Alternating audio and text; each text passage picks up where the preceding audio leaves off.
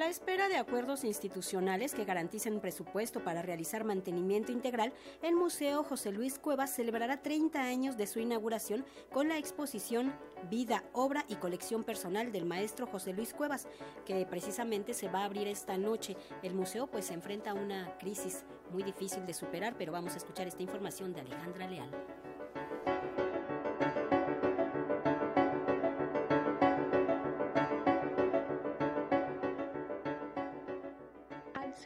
Patio del exconvento de Santa Inés se erige la monumental escultura de bronce de 8 metros de altura La Giganta, creada por el pintor José Luis Cuevas, que recibe a quien ingresa al museo que lleva su nombre y que a tres décadas de haber sido inaugurado está a la espera de acuerdos institucionales que garanticen presupuesto para una intervención integral en el inmueble histórico del siglo XVI.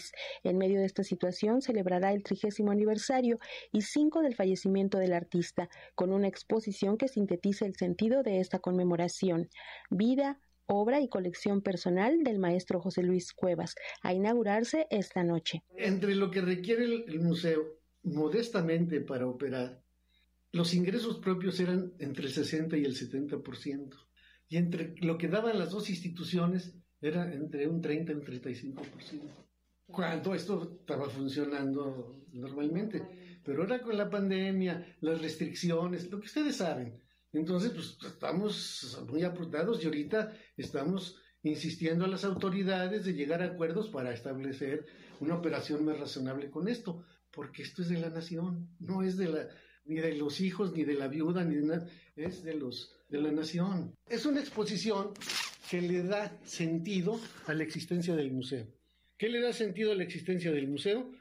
La donación de obra plástica en un recinto que se adaptó para recibir. La obra plástica son dos capítulos fundamentales. Uno es la obra propia del maestro Cuevas. Es Salvador Vázquez Araujo, director del museo y apoderado legal de la Fundación Maestro José Luis Cuevas Novelo AC, quien acepta que la añeja construcción que alberga la colección de más de 1.500 piezas necesita mantenimiento integral y renovación de instalaciones. Nosotros tenemos que insistir a llegar a acuerdos que permitan a mediano y a largo plazo que esto, esto no se va a acabar, porque muchos años, mucho dinero y mucho esfuerzo para tener esta institución. Además, veanlo, pues es una belleza este edificio. Después de 30 años y casi 40 de que se empezó a hacer todo esto, es necesario hacer varias reparaciones mayores, lo que se llama mantenimiento mayor.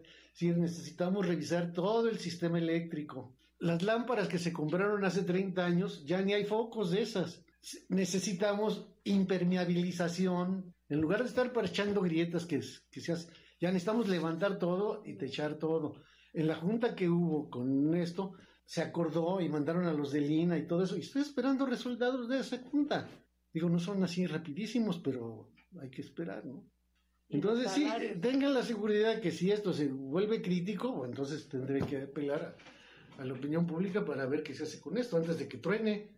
Pero no, no, no, digo, estamos con los con los signos vitales. Es así que el museo resiste y celebrará con la exhibición de autorretratos, dibujos, tintas y acuarelas realizadas por José Luis Cuevas y otra área presenta la colección de artistas de su colección personal, a los que alude el museógrafo Manuel Alegría. Entre ellos están, por ejemplo, Manuel Felgueres, Rafael Cauduro o Brian Nissen. Son artistas que el maestro al paso del tiempo estuvo atesorando para que él hiciera su propio museo con estas obras que las donó al pueblo de México por parte del INVAL, por el Instituto Nacional de Bellas Artes. Nosotros estamos en custodia nada más de, de las obras. El Museo José Luis Cuevas se encuentra en la calle Academia número 13 en el Centro Histórico. Para Radio Educación, Alejandra Leal Miranda.